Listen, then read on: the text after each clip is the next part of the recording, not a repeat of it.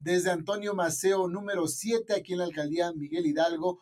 Mood TV, el mood correcto. Nosotros somos Mariana Bazán y Rafa Santis.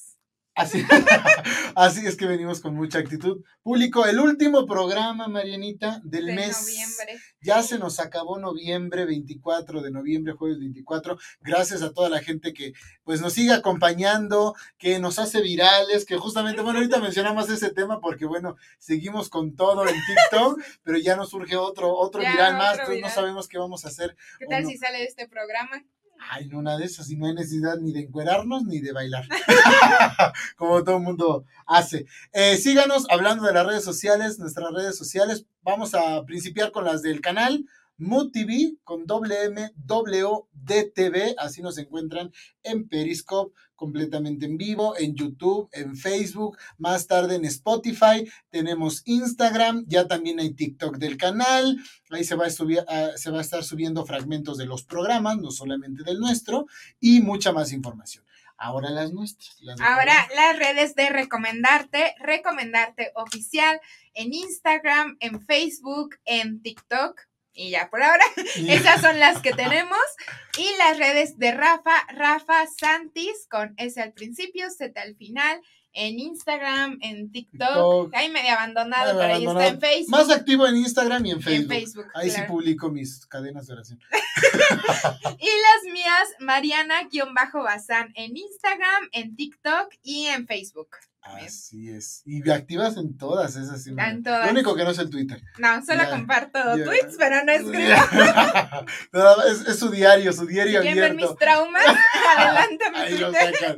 Qué fuerte. Y bueno, agradeciendo ahora sí a guion bajo, Ciro Omar guion bajo, nuestro productor. Muchísimas gracias, Axel Omar. Eh, porque el programa pasado se me olvidó, pero lo mencionamos al final. Ujú. Entonces, no del todo.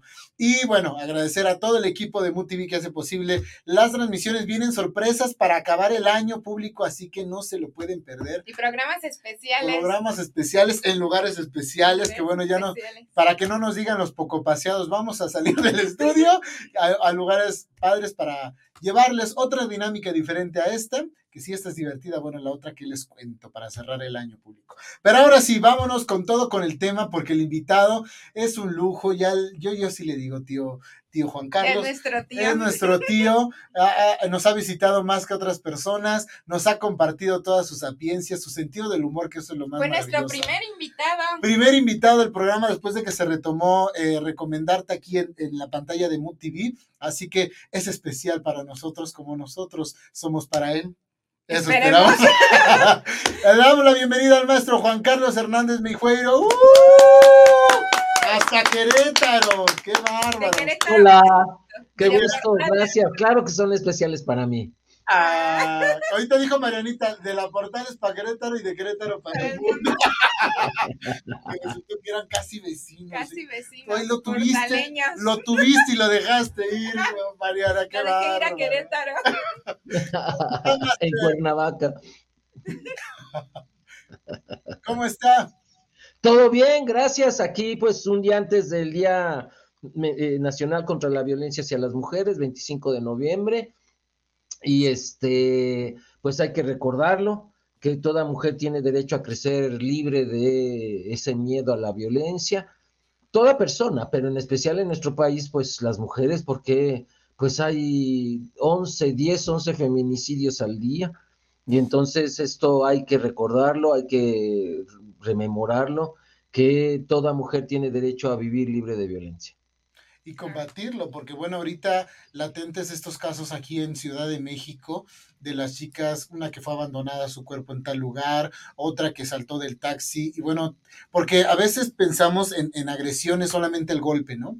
Eh, eso que deja marca, pero hay tanta violencia que, que siguen viviendo, como el acoso, que me parece de las cosas más asquerosas y reprobables, y además de conmemorarlo, seguirlo combatiendo. Somos muchos los que seguimos en esta lucha, bueno, usted, maestro, que con todo lo que sabe y en los problemas que a veces se mete por, por afrontar la, la situación con la verdad y que de verdad es preocupante porque en algún momento cuando estaba yo aquí con el otro programa, que usted me dice que no se acuerda cuando estábamos con Fer Tapia, lo comentó, ¿por qué siguen existiendo los feminicidios, las agresiones hacia las mujeres? Por el simple hecho de que no pasa nada.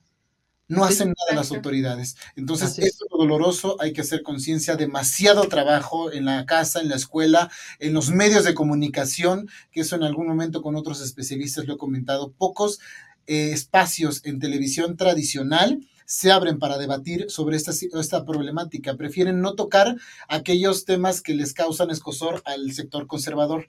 Entonces, es muy complicado eh, llegar al impacto que se desea para que haya un cambio más allá de solamente decir, no, pues si no hay que maltratarlas, no hay que pegarlas, no hay que matarlas. Y en eso se queda, ¿no? Como tantas cosas. Pero bueno, Master. Haremos eh, un programa sobre el tema, porque fíjate que yo tengo un curso que le llamo Construcción Social del Machismo en México y propuestas de solución, donde sigo la línea de un investigador, Mario Mieli, que él afirma que el hombre no nace macho, no nace feminicida. Y entonces hace un análisis desde el psicoanálisis, ¿por qué se hizo macho?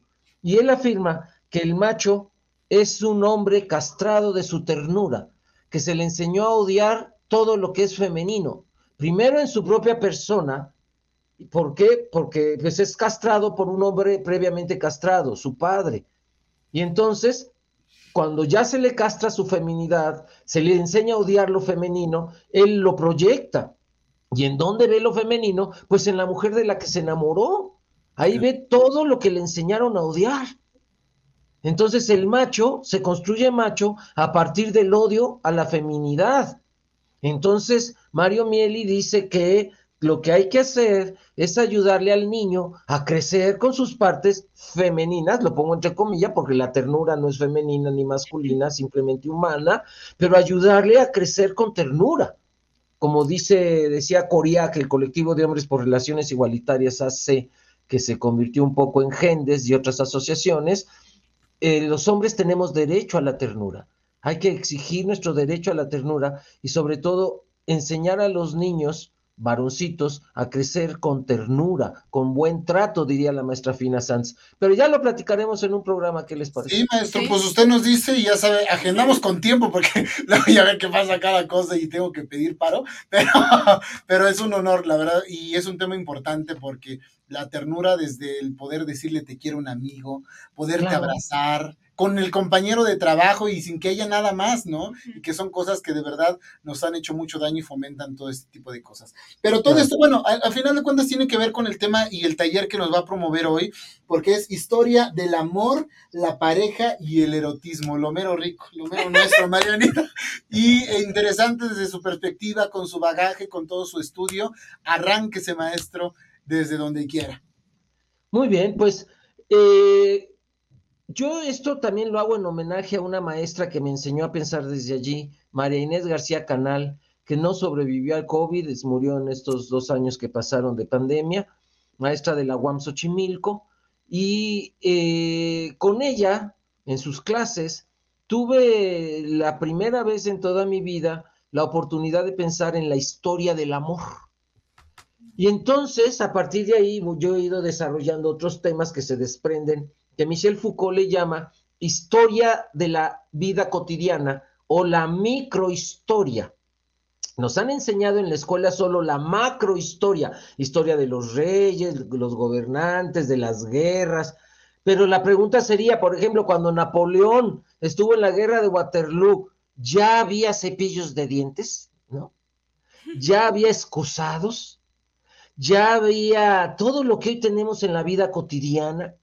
Y entonces a ese tema se le llama la microhistoria, la historia de los sentimientos, la historia de los celos, la historia de la sexualidad, donde Michel Foucault entra como uno de los grandes autores que nos hace, que es un parteaguas tanto en la, en la filosofía como en la sociología, como en la psicología, ayudarnos a pensar que lo que hoy no se hace un libro de historia sobre ese tema, sí lo merece y merece, por ejemplo, un curso que están invitados e invitadas a que reflexionemos que cuándo y cómo se fue modificando lo que hoy llamamos amor. Y por ejemplo, dentro de este tema también se incluye lo que llamamos esa parte tan patológica del amor romántico, Mm. tóxica, donde el sacrificio es la base, donde yo tengo que dejar de ser yo para que existas tú. Y entonces empiezan temas como, ay, no vayas al gimnasio hoy para que estés conmigo. Ay, no, no estudies para que estés conmigo. No trabajes para que estés conmigo. Y entonces nos hacen creer que amar es renunciar al amor propio, a la autoestima y ponerme como tapete de los caprichos y las necesidades del otro o de la otra. Entonces, como parte del curso, también por supuesto llegaremos a la historia del amor romántico, pero nos iremos hasta Grecia. Desde Grecia, ¿cómo se inventó esto del amor? Porque mucha gente cree que el poliamor es moderno. No, ya los griegos, ya los griegos lo vivían. Eh, entonces, vamos a ver en este curso cómo en Grecia ya se vivía lo que hoy llamamos poliamor. ¿Qué es eso? Poli en griego significa mucho. Ajá. No, no significa policía, ¿no? Ni la tira, el poli, no, no, sino poli significa mucho. Entonces, por ejemplo, quien gamos en griego es pareja. Quien, o quien me ayuda a caminar, viene, es bien bonito porque viene de gamba, que es pierna. Entonces, gambos, se le quita la B y es gamos, es con quien camino en la vida, con quien me acompaño. Y hay quien me dijo, ¿y con quien me empierno? Ah, también, con quien me Puede ser. empierno. Ajá, puede ser. Entonces, si a mí me gusta caminar la vida solo con una persona, soy monógamos. Uno en griego es mono. Si me gusta al menos con dos, soy bigamos. Y si hay quien diga, no, a mí dos no me alcanza, yo necesito todo el auditorio, todo el público. Ah, entonces eres mucho amor, polígamos. Y entonces, ¿a qué se refiere poliamor? Porque eh, es la capacidad de amar, no solo de sexuar con diferentes personas. A las mujeres en nuestra cultura se les ha enseñado que solo pueden tener relaciones sexuales con la gente con, a la que amen. A los hombres se nos ha enseñado que yo puedo amar a una persona, sexuar con más gente, y eso no me quita el amor que le tengo a la persona que amo. A las, y las mujeres, por ejemplo, dicen, es que hasta te acostaste con ella. Y el hombre dice, solo me acosté con ella. Ajá. Para el hombre es algo más básico, puede ser mucho más superficial, puede ser algo que no implica un compromiso. Y para la mujer es lo último que se entrega, es el tesorito, ¿no? Sí. Y entonces a las mujeres les enseñan a soltar el tesorito hasta que ya te prometió casa, vestida y sustento. Ajá. Y en cambio el hombre se nos enseña que puede ser algo tan superficial que puede ser Ay, se nos fue el invitado. ¿Falló él? Ok, ah, vamos a tratar de retomar público. Algo pasó con nuestro invitado justo en el, en el, el mero del poliamor. Ok, vamos a un corte y regresamos en lo que nos eh, reanudamos conexión con el maestro Juan Carlos Hernández Mijueiro. Es que estuvo tan intenso que miren, se Sí. cortó. Vamos y volvemos.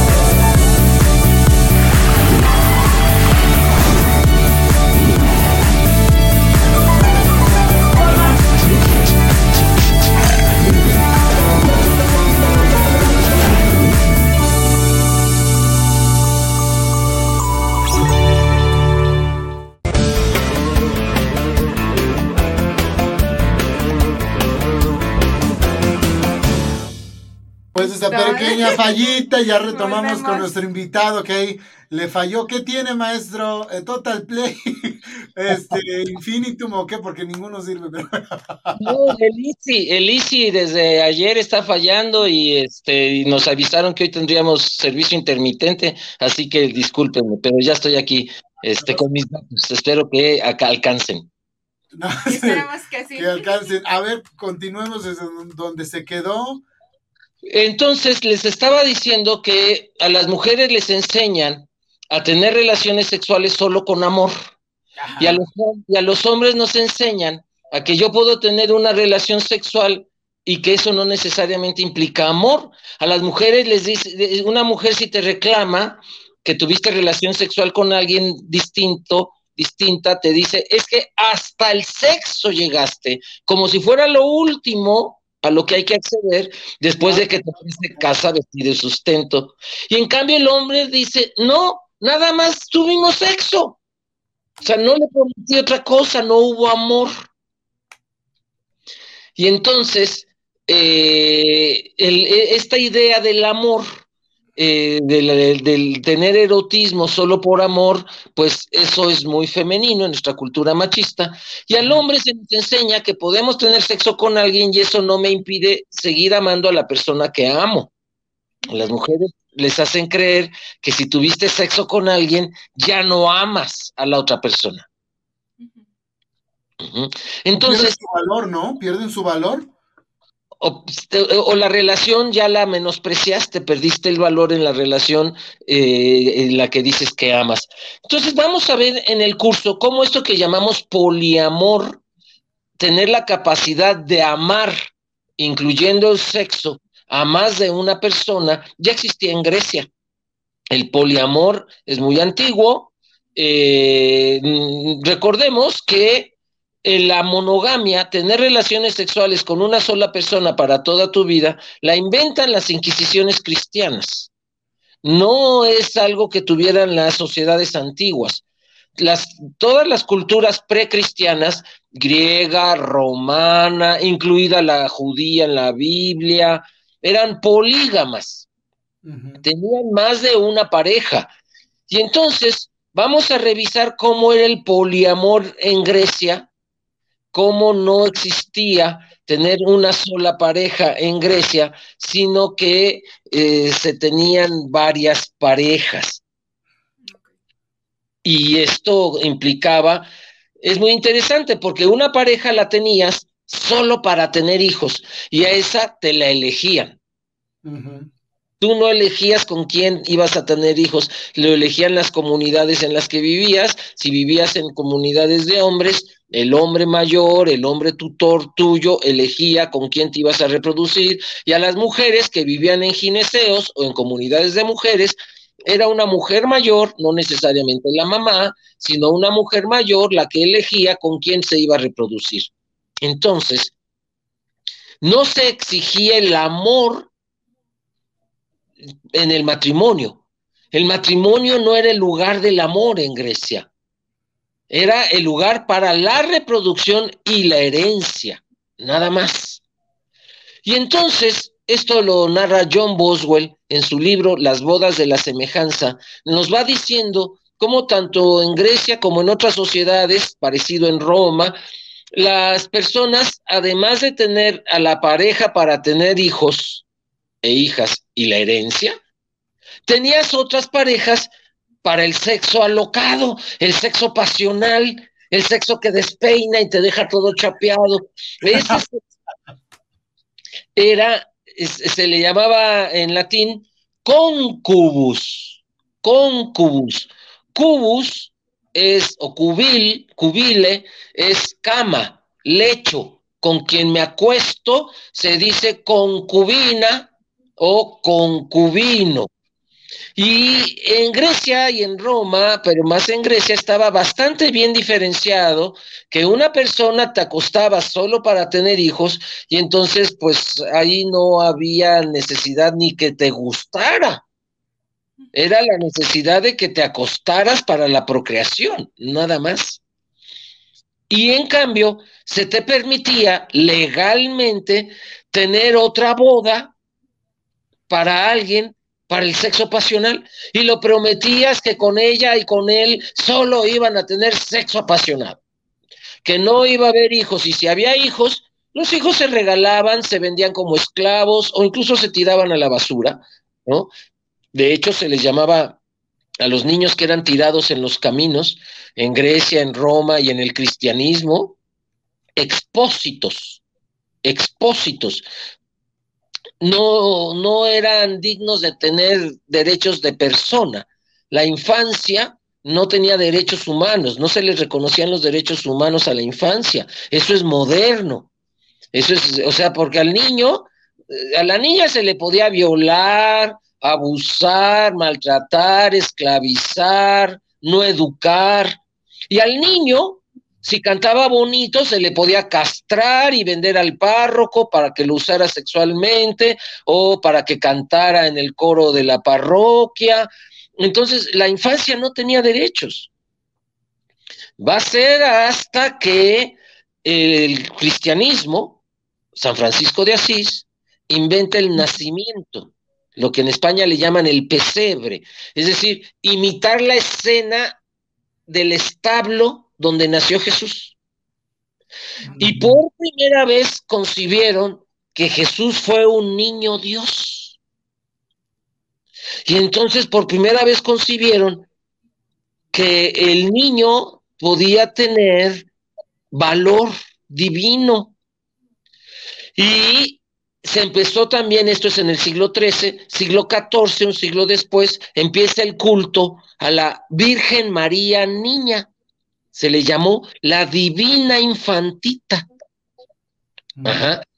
Y entonces es a partir de ahí que se empieza a evolucionar de que la infancia puede tener valor, valía, hasta que va a llegar Juan Bautista de la Salle, un francés, que dice que la educación Dios la mandaba no solo para los niños ricos, pagándoles un maestro privado que viniera a la corte a enseñarle historia, geografía, gramática, matemáticas, no, sino que toda la infancia tenía derecho a ello y es Juan eh, San, eh, eh, San, Juan Bautista de la Salle quien saca la escuela de las cortes y por primera vez lleva pupitres a las calles para la educación de toda la infancia. Y entonces, eh, la infancia, ni en Grecia, ni en Roma, ni entre los judíos, no, no olvidemos que Moisés es abandonado en una cesta de mimbre, en un río, para que muera, porque era preferible que muriera a que creciera como esclavo de los egipcios. Afortunadamente para Moisés lo rescata la hija del faraón, Ramsés el Grande, no porque pues esa es suerte, ¿no? De que te rescate una señora campesina a que te rescate la hija del faraón, eso es tener gran diferencia. suerte divina, ¿no? Hoy no vayan a hacer eso porque seguramente la canasta de mimbre de Moisés tenía flotadores no, era, milagrosa, porque si hoy echan a un bebé a una canasta de mimbre, pues se les ahoga. Maestro, tenemos que ir a un corte y regresamos. Seguimos con la historia del amor, la pareja y el erotismo. Vamos a un corte y regresamos rápido a recomendarte. Voy a ver si ya puede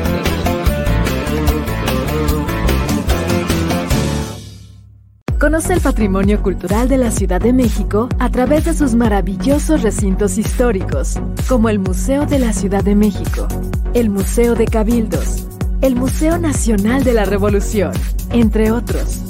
Te esperamos en las diversas actividades y vive tu ciudad desde la cultura.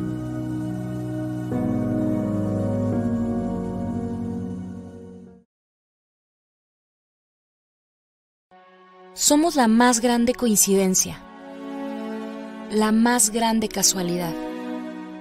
Todo lo que conoces, todo lo que amas, todo lo que eres, solo puede existir en este lugar. Este mundo que nos ha hecho vivir grandes experiencias, grandes momentos, nos presenta un nuevo reto. Hoy necesitamos vernos como hermanos organizados para superar juntos este problema. y cuando lo logremos, nos volvamos a encontrar para darte la más cálida bienvenida en México, donde podremos disfrutar juntos nuestras blancas playas y aguas turquesas. Aventurarnos en nuestras selvas tropicales, montañas y desiertos. Sorprendernos con nuestras enigmáticas zonas arqueológicas, ciudades históricas y pueblos mágicos. Pero sobre todo celebrar juntos la vida. Por supuesto, acompañados de una gran comida mexicana.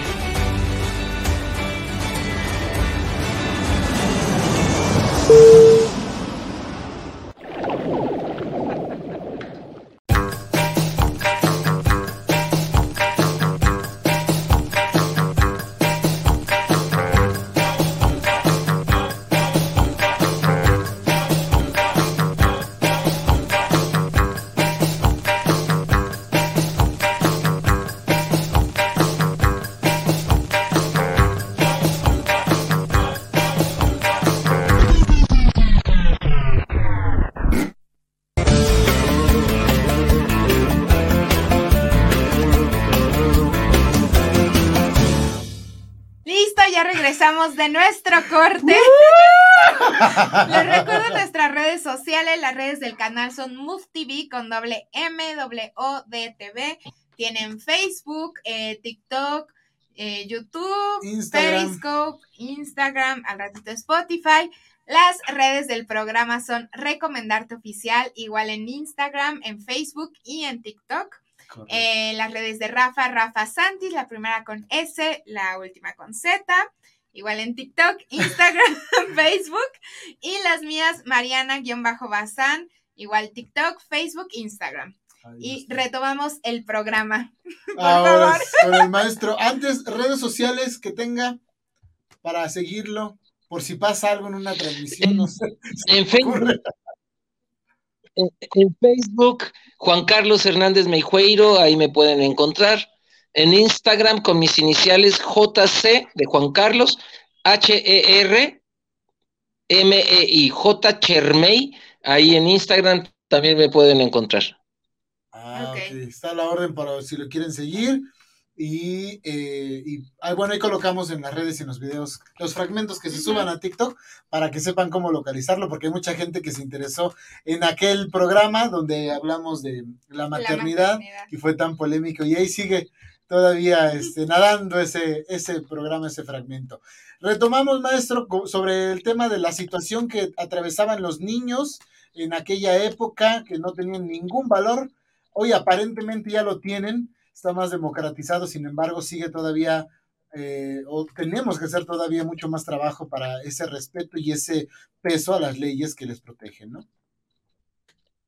Así es. Entonces, bueno, decíamos que la infancia ni en Grecia, ni en Roma, ni en, el cristianismo tenían derechos, no se consideraban persona. Y eh, bueno, esto va a ir cambiando a lo largo de los siglos conforme se fue concibiendo que Jesús también fue niño, se fue concibiendo el concepto de niñito Dios y eso va a ir ayudando a que se conciba que los niños también podrían ser divinos. Les decía que también empieza el culto a la Virgen María Niña, la divina infantita, y esto va a ayudar a que también se este, conciban los derechos de las niñas.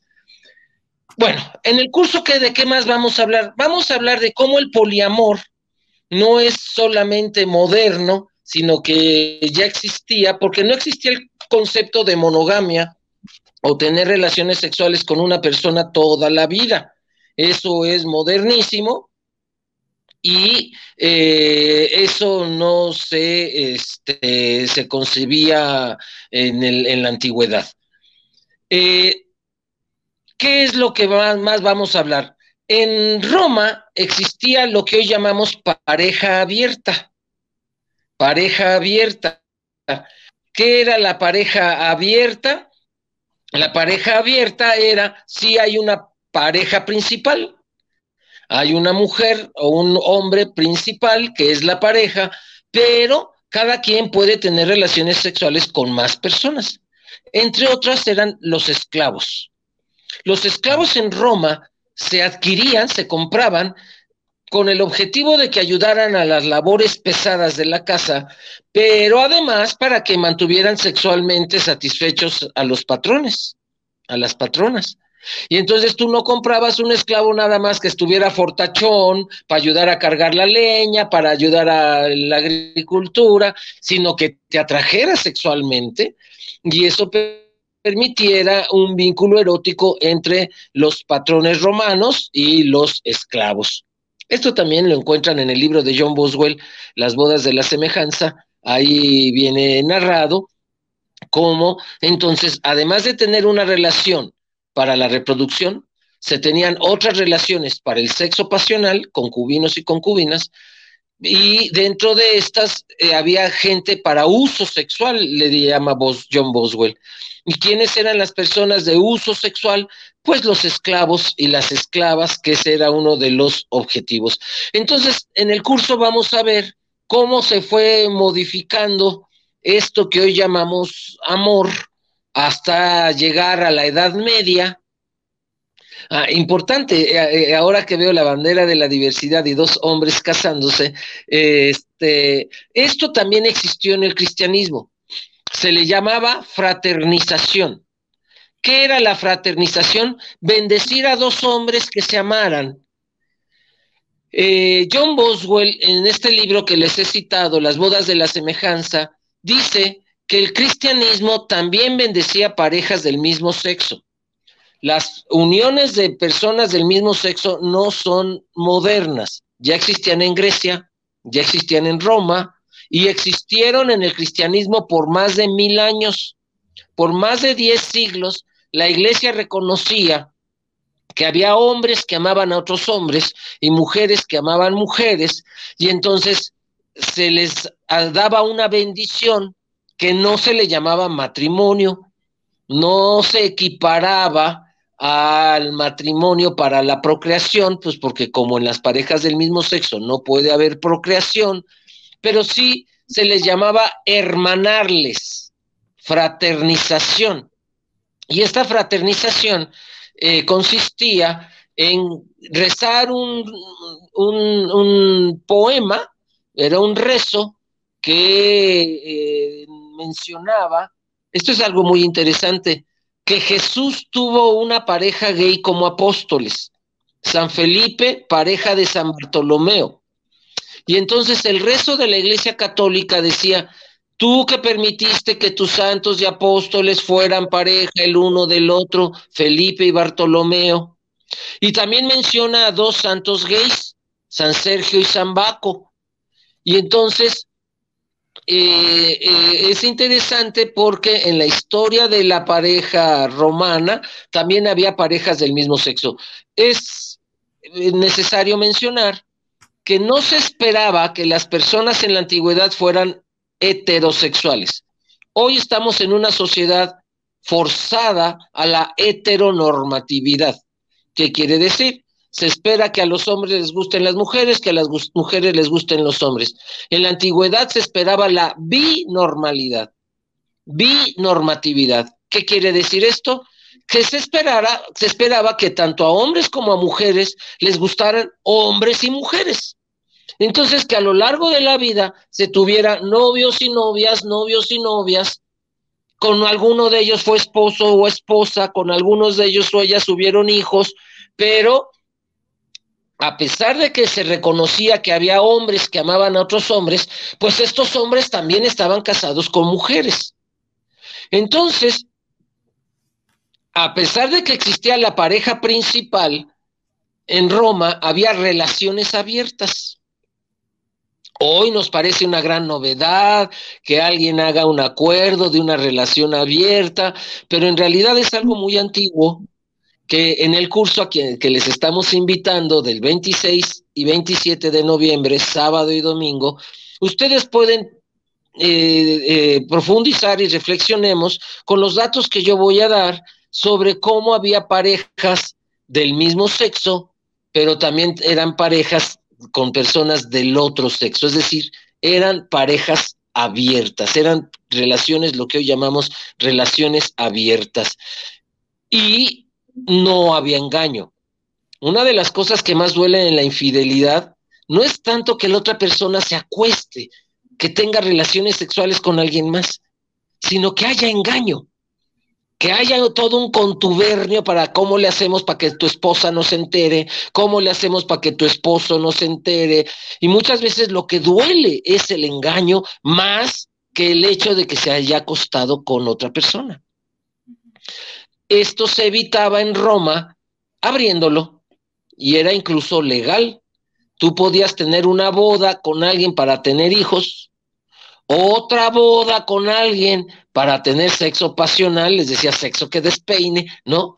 Y podías tener además otra boda para alguien, para el compañerismo, para el romance, alguien para ver Netflix, para juntos de la mano en la calle, para darse besitos en el parque, para pasarse la comida de boca en boca, para darle de comer a Es decir, para decirle bebé. Ah. Para decirle bebé, nena, ¿qué vamos a hacer hoy? Que, y se les llamaba con quien comparto el pan, con panero, con panera.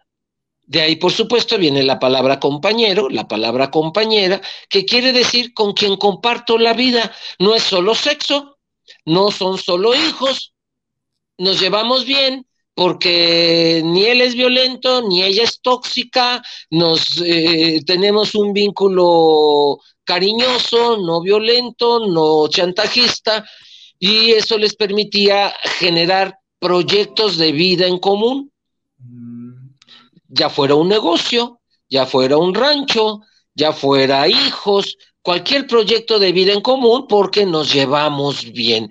Entonces aquí ya llevamos que las personas de las culturas precristianas tenían al menos tres parejas. alguien para los hijos, alguien para el sexo apasionado y alguien para el romance y el compañerismo.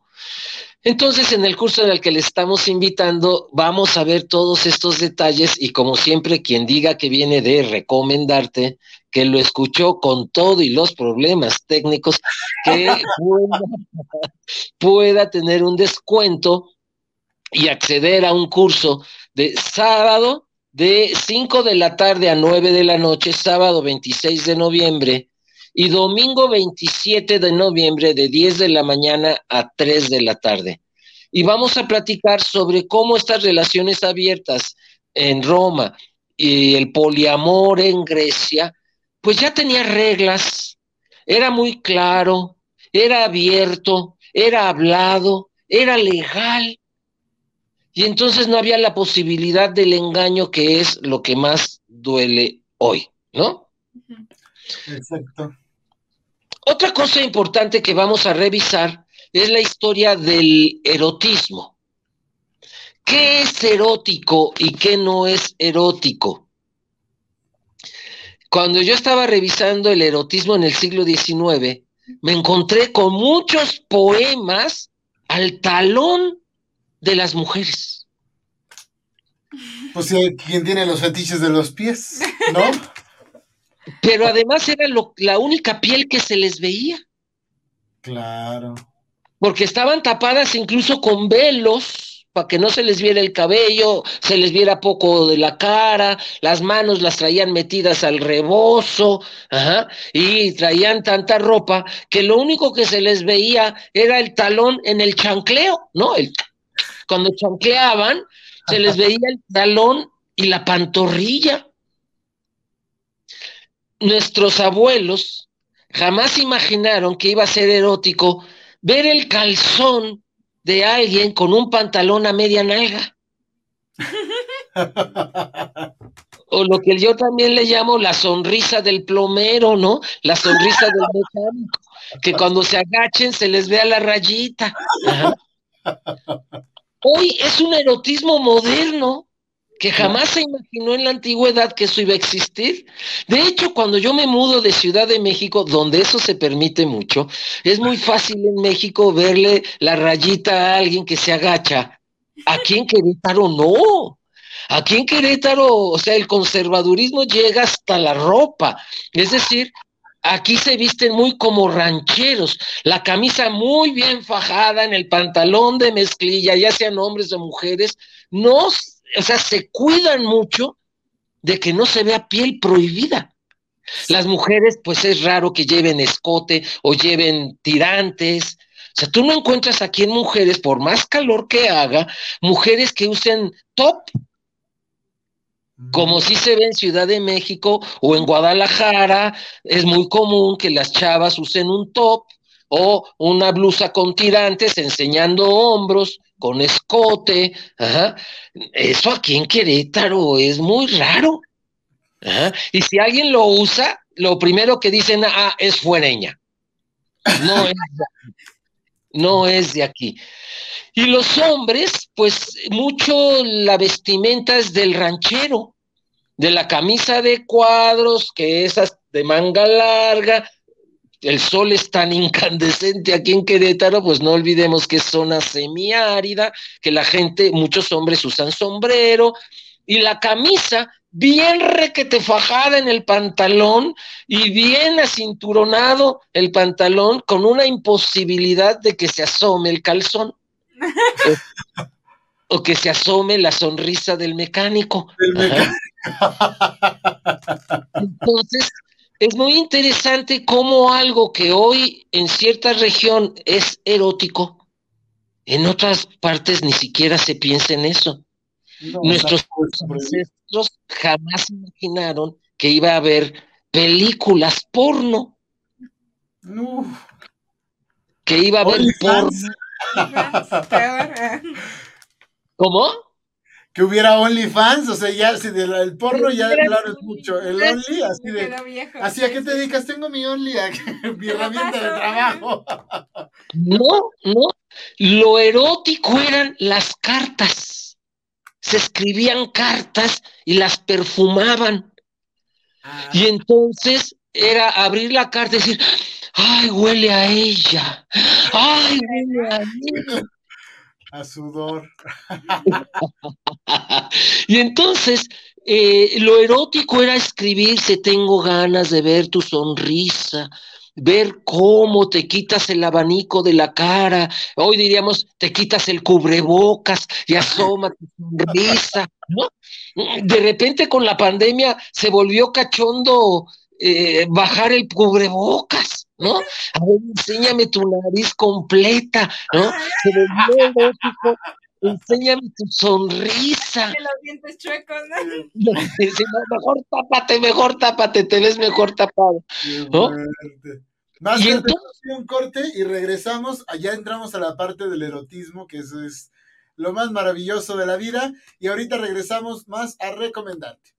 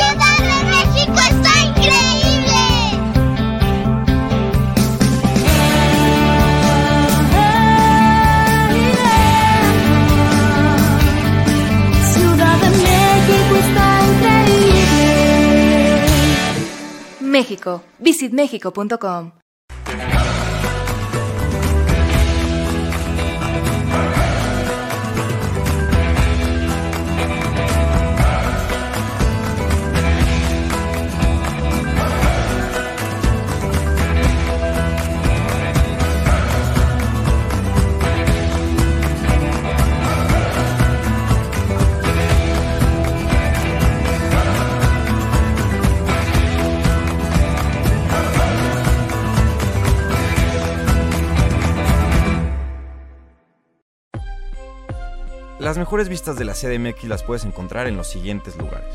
El Mirador de la Torre Latina. Ubicado en el piso 44 de la torre, ofrece una vista espectacular del centro histórico de la Ciudad de México. Te recomendamos disfrutar de los atardeceres. El Ángel de la Independencia. El acceso es permitido únicamente los sábados y domingos de 10 a 13 horas. La entrada es gratuita, aunque para llegar al mirador tienes que subir 200 escalones. Pero en serio, vale muchísimo la pena. Monumento a la Revolución. Durante casi tres décadas, el acceso al mirador permaneció cerrado. Sin embargo, ya es una de las vistas obligadas de la ciudad. Ven y disfruta de la mejor postal de la capital del país.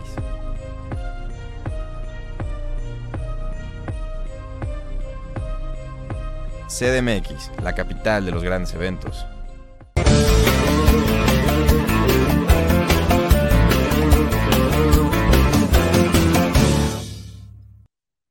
Regresamos. Uh, listo, estamos de regreso con el maestro Juan Carlos Hernández Mijueiro y un poco de la historia del amor, la pareja y el erotismo. Podemos poner el póster en pantalla para que la gente vea eh, lo del taller, que bueno, ya lo comentó. Es este fin de semana, 25. 26 No, y 27. 26 y 27. Sábado y domingo. Sábado y domingo a partir de las... El sábado de 5 a 9 y el Ah, domingo de 10 a 3. Ahí viene el temario, todo lo que van a ver, no es nada más así porque sí, el maestro sabe de lo que habla.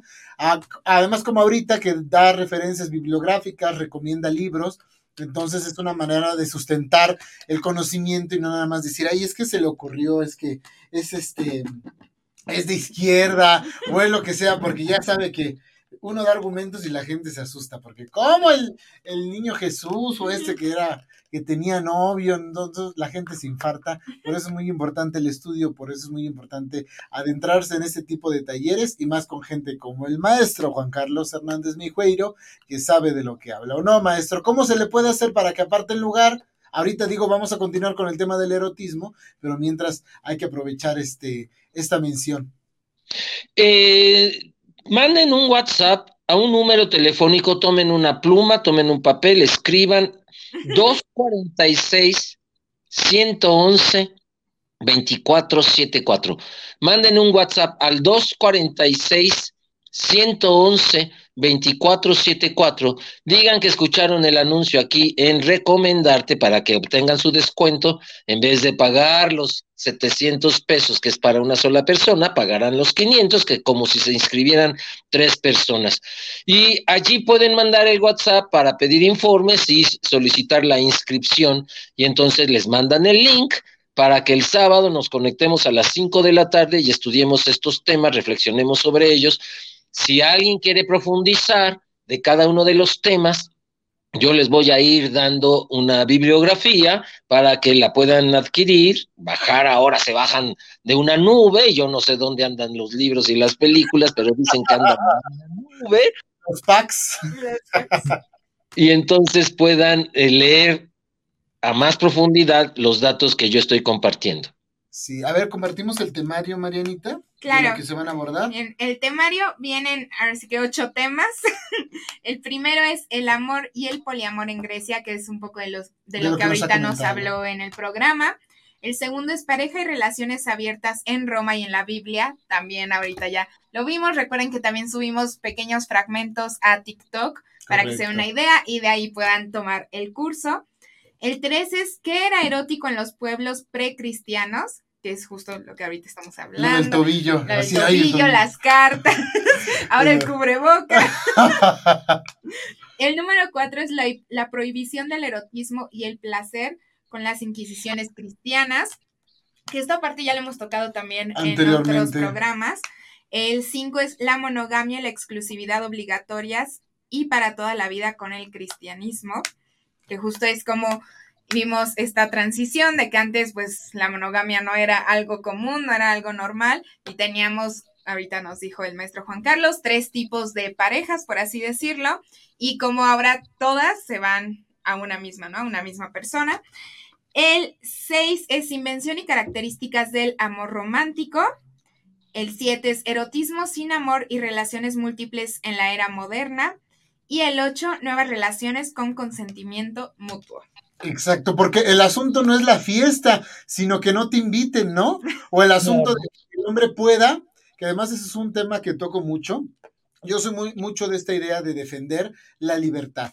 Más que el tú hacer o no hacer, o que si el de genere o si eres exclusivo de alguien, el tema de la libertad de decidir, yo solamente quiero estar con Mariana, lo hemos hablado, lo hemos conversado y ambos estamos en ese acuerdo. Si alguien falla, entonces sí, ya se acabó show. todo. Y lo mismo, el, el, el hacer un acuerdo y decir, pues a lo mejor nada más nosotros nos amamos y esa parte es para nosotros, pero la parte sexual la podemos compartir, pero que ella sepa y se divierta por su lado y yo por el mío, porque que nada más el hombre lo haga y entonces pídeme perdón. Y eso es algo que por lo menos a mí, maestro, me, me molesta mucho, porque yo no conozco una sola mujer bueno, espero que Marianita no sea, esa sea la primera, que no tenga en su historial la infidelidad. Uy, no, sí, ya tengo. Entonces, olvídalo, también tras dentro de eso. Sí, o sea, ellas tienen que cargar. En cambio, el hombre, pues, como existe esta banalidad, pues no más fue una costón. Todavía hoy en día, gente de 20 años, teniendo esa mentalidad y entonces, como, como bien lo comentó, más, más allá del tema sexual es el tema de el sentirte engañado, el que te prometen cosas porque ah, como nos encanta prometer para toda la vida, el tú creer en la otra persona y eso es lo que desemboca, ¿no? Enfermedades de transmisión sexual cuando tú nada más estás con una persona y resulta que ya tienes este medio podrido el el, el, ¿cómo se llama? El tesorito. Entonces, las cuales definitivamente eh, va más allá de solamente el engaño, el riesgo, y por eso los índices de mujeres eh, monógamas que tienen o son portadores del virus del, del, VIH, entre muchas otras cosas. Entonces, porque aparte de infieles, irresponsables, ¿no? Ah, cómo nos encanta este, decir, soy libre, yo decido sobre mi cuerpo, sí, pero hay una responsabilidad que si decides asumirla, pues no te queda más que cumplir, ¿no? Así es. Algo importante que ya también hoy tuvo su erotización pero cuando el cristianismo prohíbe el placer incluso entre personas casadas, el sexo debía ser solo para la procreación. ¿A dónde se trasladó lo erótico? Al crucifijo. El crucifijo era el único cuerpo semidesnudo que se podía ver en la Edad Media. Los Cristos ensangrentados era el único cuerpo semidesnudo que se podía ver en la Edad Media. Y entonces hay autores que dicen que la gente iba a experimentar éxtasis al ver al Cristo. Las monjas experimentaban casi orgasmos en su oración viendo un Cristo porque era la sangre corriéndole y además esculpían un Cristo con los cuadritos en el abdomen con las ingles y ya cuando iba a llegar a los pelitos venía eh, la sábana esa con la que cubren a los cristos. Es importante que digamos que los primeros crucifijos eran desnudos. A Jesús se le crucificó desnudo. A nadie se le crucificaba a medias ropas o con un taparrabo, no. La crucifixión era desnudos. Y entonces los primeros cristianos tenían crucifijos desnudos. De hecho, a mí me tocó ver un crucifijo del siglo VI que está en una iglesia franciscana en San José, California. Es de madera, ya bastante podrida, la tienen conservado al alto vacío, clima especial, todo.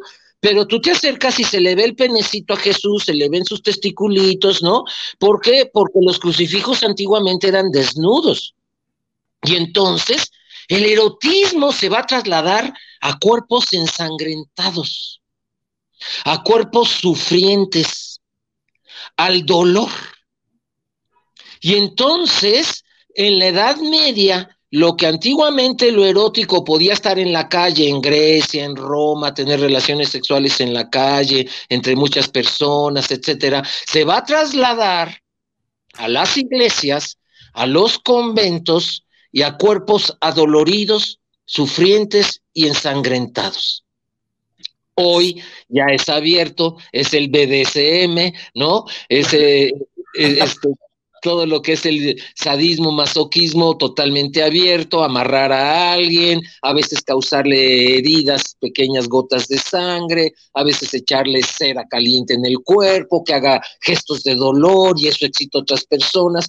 ¿Dónde se aprendió el erotismo con dolor? En el cristianismo. En el cristianismo, en los conventos. Eh, hay un texto que se llama El demonio en el convento, de Fernando Benítez. Los demonios en el convento, léanlo, es un texto maravilloso de editorial Era, donde habla de cómo los demonios ahora estaban en el convento. Y entonces narra cómo cuando Santa Teresa de Ávila hacía oraciones ante el crucifijo, gritaba, eh, se extasiaba, hacía ruidos de orgasmos y un día pues llamó tanto la atención de las otras monjas que se arremolinaron, dice Fernando Benítez, afuera de la celda, porque quien no sabe, los cuartos de las monjas se llaman celdas, Y entonces se arremolinaron afuera de la celda de Santa Teresa de Ávila y, escandalizadas, pues, ¿qué estaba haciendo Santa Teresa que en su rato de oración estaba... ¡Ah, ah, ah"? Y entonces llega la madre superiora, le toca así toda espantada y abre Santa Teresa toda despeinada, toda chapeada y se le queda viendo a la superiora y le dice, madre, pretender ser ángeles en la tierra es desatino. Y entonces, esto pues, no lo invento yo, lo narran las cronistas mismas de la vida de Santa Teresa y lo retoma Fernando Benítez en su libro Los demonios en el convento, donde dice que el erotismo se trasladó a la observación del crucifijo desnudo y que muchas de las oraciones de las monjas eran oraciones extáticas, las llevaban al éxtasis, hoy eh, diríamos eran orgásmicas. Y entonces, eh, la, la, vitalidad que hoy nos da el erotismo, ellas la obtenían en el dolor, en el sufrimiento, y empieza lo que fue la autoflagelación. Con látigos chiquitos, con vidrios de silicio en la punta, se descubrían la espalda, tanto monjas como monjes, y se hacían oraciones, si ustedes las leen, son muy eróticas. Jesús entra en mí, vive dentro de mí. Yo solo sería feliz si tú entras a mí. Este, yo solo soy feliz viendo tu cuerpo, ¿no? Hablaban de la hostia, pero uno la lee y dice, a ver, a ver. y además era homoerótico. Porque, por ejemplo, hay oraciones de San Agustín de Hipona que así le dice, Jesús, yo solo seré feliz y alcanzaré el éxtasis cuando tú entres en mí. Y están orando ante un crucifijo desnudo.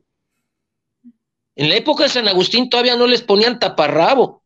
¿Cuándo fue el primer crucifijo con taparrabo? Hasta Carlo Magno, siglo IX después de Cristo. Los primeros cristianos, sus crucifijos eran totalmente desnudos, genitalizados. Hoy escandalizaría a las viejitas de, la iglesia. De mi familia.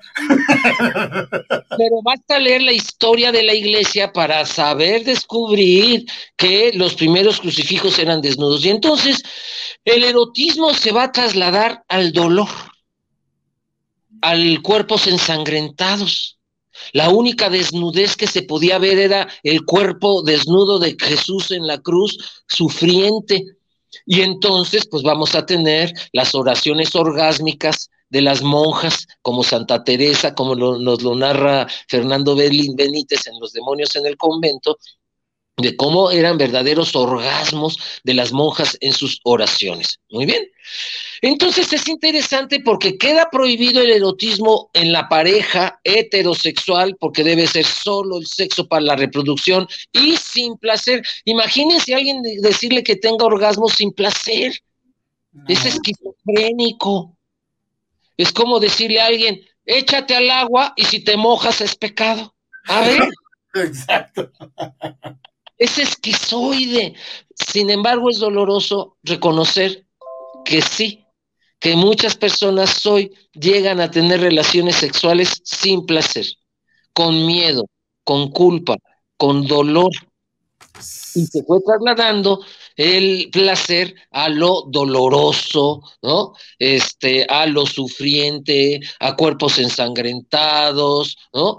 Y muchas de las caras del Jesús crucificado podrían confundirse con una cara de un hombre teniendo un orgasmo. Muy bien, y entonces se prohíbe el erotismo dentro de las parejas, incluso casadas. El sexo debía ser solo para la procreación. Y se va a ir construyendo a partir del dolor la idea del amor romántico.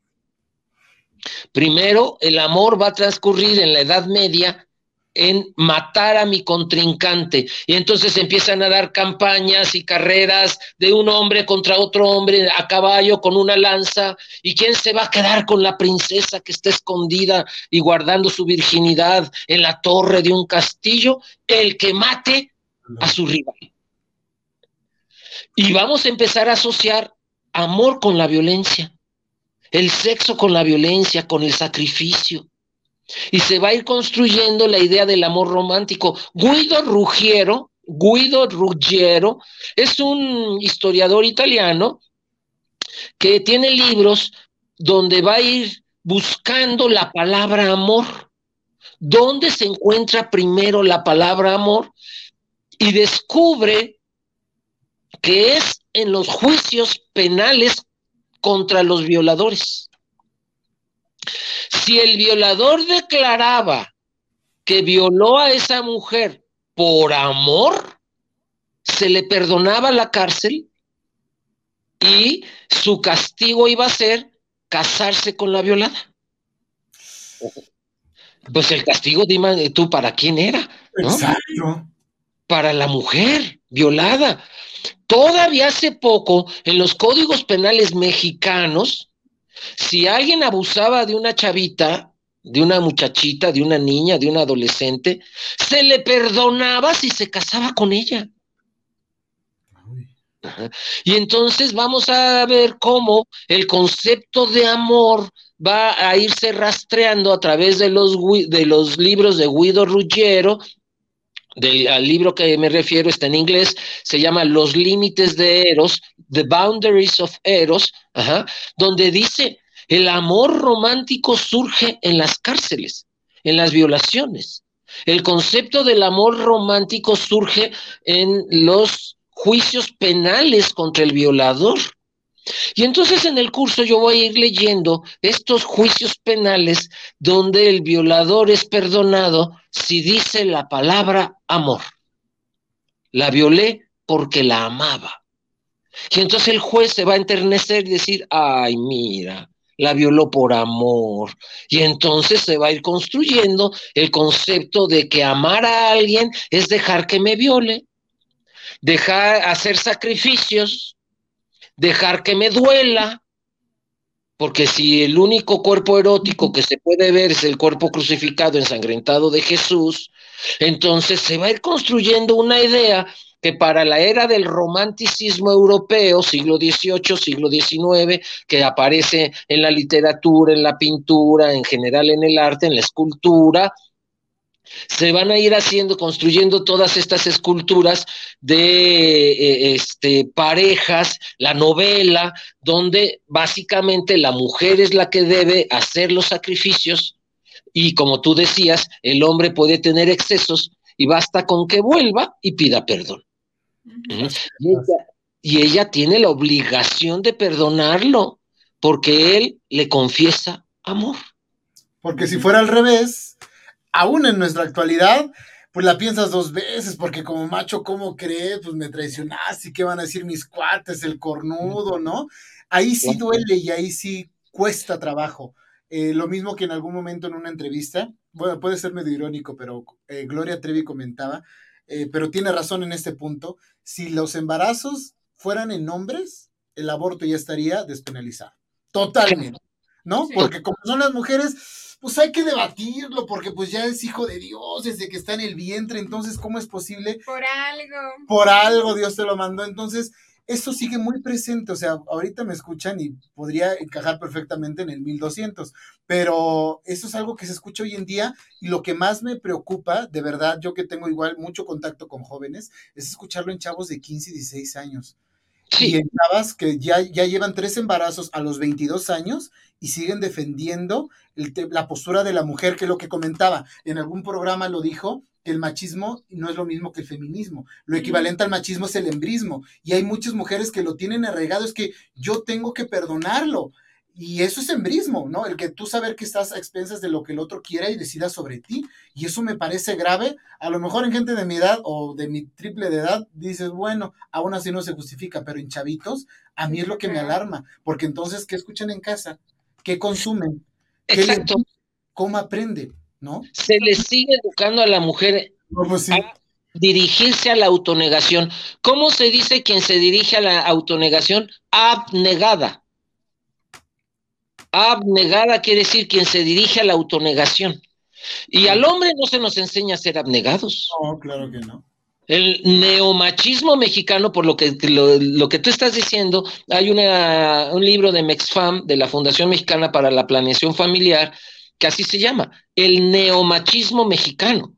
Y es una encuesta a adolescentes de 15 a 20, a 20 años, 22 años, donde vuelven a sacar los conceptos del abuelo donde ella debe perdonarlo todo, ella debe sacrificarse por él, ella es la única que debe ser monógama, el hombre sigue siendo macho, él es el que tiene leyes privadas. ¿Cómo se dice leyes privadas en latín? Privilegi. Privilegi. Yo sí puedo, tú no puedes. Privilegios es leyes privadas, y eso lo vamos a seguir encontrando todavía en la educación sexual de las casas tradicionalistas, donde el hombre sí puede no llegar a la casa, donde el hombre puede llegar tardísimo o borracho, drogado, o venir de oliendo a jabón rosita, ¿no? claro. A jabón rosa Venus, ¿no?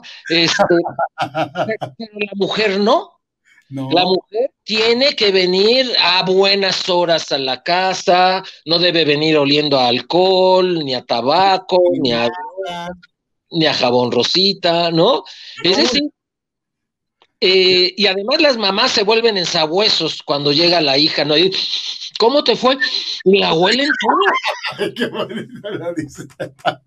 Pero así son. Ay, maestro, de verdad que qué interesante cada taller que comparte con nosotros, con la audiencia. Por favor, público, podemos volver a poner el póster, porque ya es este fin de semana, sábado y domingo para que ustedes tomen ese taller sobre la historia del amor, la pareja y el erotismo que sepan de dónde viene y por qué ahorita tanto disfrutamos de una libertad como también padecemos todavía esos juicios que tienen que ver con el sector conservador, con la educación que se nos fue dada, con el mismo machismo que a veces me parece increíble que haya hombres que digan, no es que yo amo y respeto a la mujer, pero están entre su grupo de amigos y ven cómo destrozan la dignidad de una mujer y no intervienen. Y el silencio nos hace cómplices. Entonces eres igual que el abusador. Si estás en contra, me levanto y me voy o digo, a ver, chavos, el tema nada que ver y no generalicen. Entonces, eso creo que todavía hace falta, el decir, me pongo de pie porque no estoy de acuerdo, aunque sean mis amigos de la secundaria, de la prepa o del trabajo, porque eso está muy, muy en boca le han llamado romper el pacto patriarcal. Totalmente. Y no, no, no se tiene el valor. Yo sé que respeto a una mujer y eso está padrísimo, pero ¿cómo combates esta problemática que es extremadamente grande. Entonces, inscríbanse, ahí está el número, vamos a compartir todo en redes sociales y no me quiero ir, aunque nos tomemos dos minutitos más, con los memes, maestro, porque usted que es también de un gran sentido del humor, quiero que vayamos con los memes. A ver, vamos con el primero, Marianita. A ver, yo, mejor te dejo en paz para que platiques con la otra. Mi novio, Ok, yo. Le das una libertad. Qué fuerte las chavas. A ver, ¿qué otro tenemos? Mira, la relación perfecta está compuesta por una persona que se estresa por cualquier cosa y por otra que vive diciendo, tranqui amor, a, todo. Sí, hay que tener esa dualidad porque si no, dos locos, dos intensos o dos tranquilos no, no vamos a ningún lado. ¿Qué otro tenemos? Y entonces, ¿qué película vamos a ver? La sombra del amor. Qué bonito, ¿qué mira? Dice, le ve el brazo. Vamos con el, siguiente. Eso, amputado, ¿no? Mira. Cuando le ponen los cuernos y te enteras un año después. Ya está con arañas. ya ven, por eso hay que hacer acuerdos, para que eso no pase. Otro Mi ex, deberíamos volver, recuerda todo lo que vivimos. Yo. golpes, falta de dinero, infidelidades, un atropellamiento. Los cuernos, ay, qué bonita las relaciones de hoy. Este está muy bonito. A ver, el primero es sexo con condón. Después, pastillas anticonceptivas. Ser estéril. Diu. Hacerlo en la noche porque los espermas están dormidos. en lugar del DIU, mejor lo haces en la noche porque los espermas están dormidos. Qué bonito. Esos son los procesos de finura de. Ah, mira, primera cita y última cita. Exactamente, en los juzgados. Así son las relaciones hoy en día.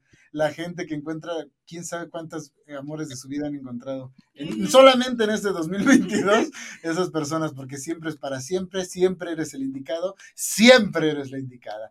Maestro, le mando un fuerte abrazo. Gracias. gracias. Sabe que es querido acá por nosotros y cuando venga y tenga la oportunidad o prepare ese programa que comentó sobre este, este tema de, de la mujer, lo que se celebra el día de, se conmemora, se conmemora el día de mañana, eh, mañana 25 de noviembre, estaría padrísimo preparar un programa de eso, que hace falta todavía más conciencia, más espacios y más gente como usted que sepa del tema. Muchísimas gracias. Por eso cuando alguien te separes de la persona y te diga, es que no vas a encontrar a alguien como yo, contéstale, esa es la idea. Esa es la idea. Exactamente. Gracias. Gracias. Gracias, maestro. Gracias, Marianita. Gracias, Rafa. Nos vemos la próxima semana, ya en diciembre. Ya acabamos el año. Muchísimas gracias por acompañarnos. Chao, chao.